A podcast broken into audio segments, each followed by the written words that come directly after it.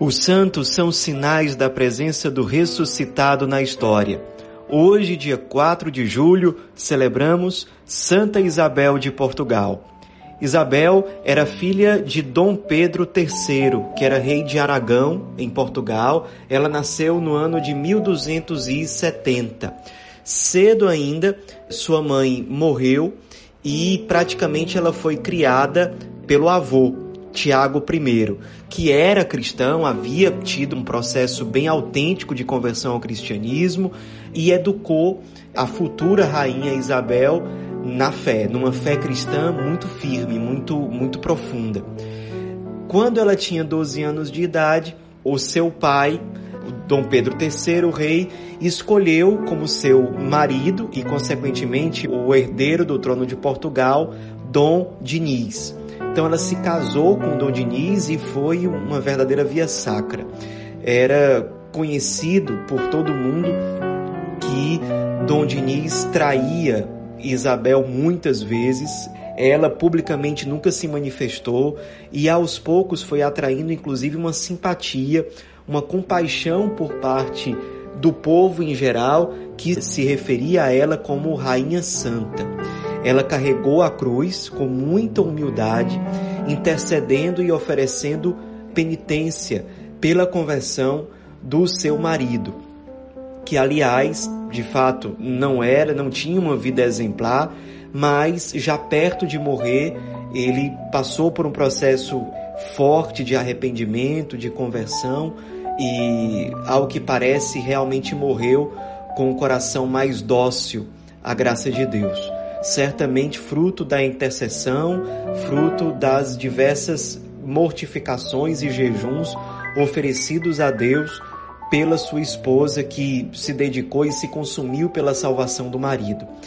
Teve com Dom Diniz dois filhos, Constância, que depois se tornaria rainha do reino de Castela, e Afonso, que foi de fato herdeiro do trono de Portugal ela tentou e de fato se dedicou em educar bem os seus filhos. Depois a sua filha, Constância, já casada, morreu, seu genro também morreu e ela cuidou do neto. Ficou se responsabilizando por essa educação do neto que futuramente também se tornou rei. Além de cuidar do seu neto, é importante que se diga também que o marido dela, Dom Diniz, acabou deixando filhos em relacionamentos extraconjugais que ele teve. E Santa Isabel se empenhou em cuidar também desses filhos que o marido teve com outras mulheres. Ela realmente foi despojada, fiel e lutou pela salvação das almas, inclusive desses filhos que o seu marido deixou fora da sua família legítima uma santa realmente despojada, que realmente enxerga o que é o essencial das coisas.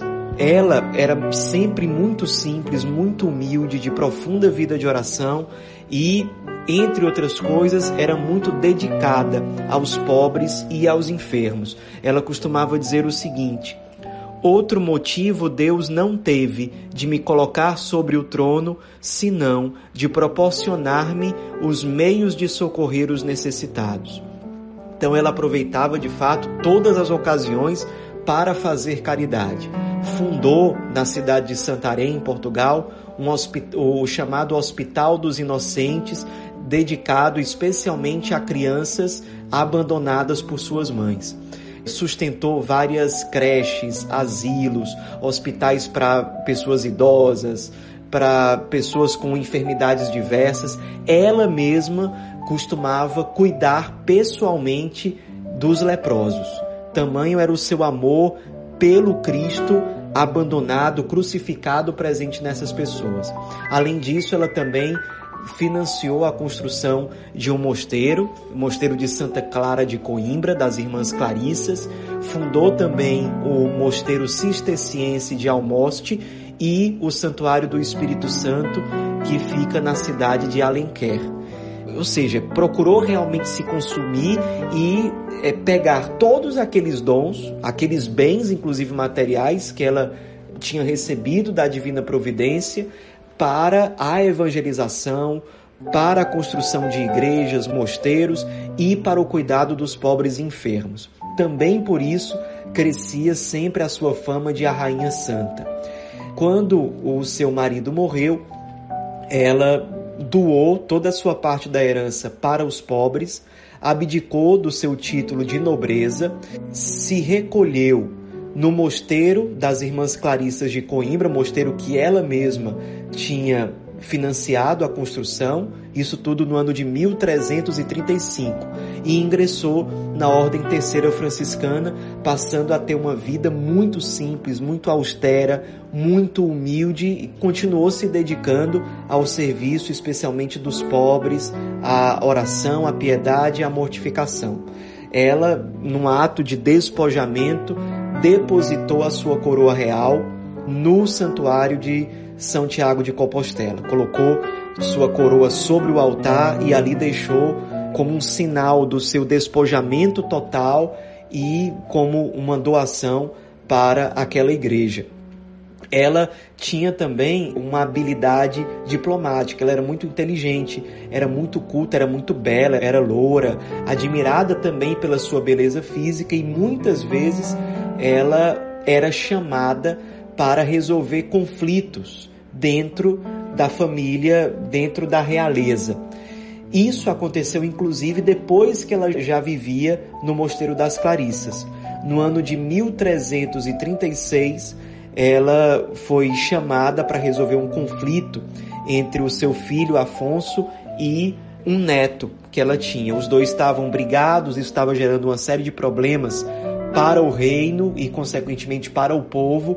Então, para pacificar essa situação, ela se pôs a viajar até o palácio e nessa viagem ela passou mal e morreu. Era o dia 4 de julho de 1336. Já era venerada como santa em vida e após a morte da mesma forma. Foi sepultada no próprio Mosteiro das Clarissas, em Coimbra, e canonizada pelo Papa Urbano VIII no ano de 1665. Invocada pelos portugueses muitas vezes como a Rainha Santa da Concórdia e da Paz, exemplo de alguém que soube utilizar todos os talentos, todos os recursos que tinha à disposição para o serviço do reino, para a evangelização, para o amor ao Cristo, para o amor aos pobres e aos enfermos, aos mais necessitados. Uma rainha que não se deixou desviar pelas riquezas desse mundo, pela pompa, pelas honrarias. Não.